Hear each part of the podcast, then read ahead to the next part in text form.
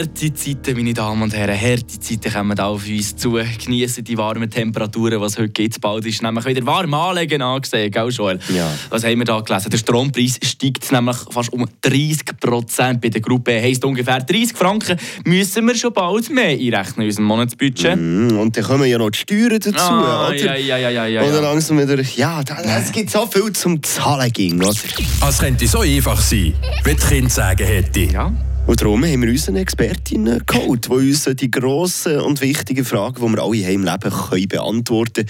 Da haben wir die Lily June, 8 eingeladen, die uns heute Morgen beantwortet haben.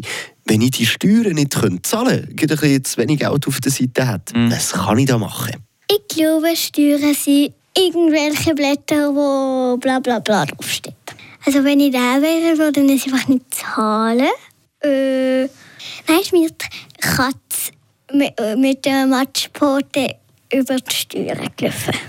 Und dann hat er die Steuern nicht mehr gesehen. Weil die Katze ist mit der Matschpote über die Steuern gelaufen. Ja, so würde ich das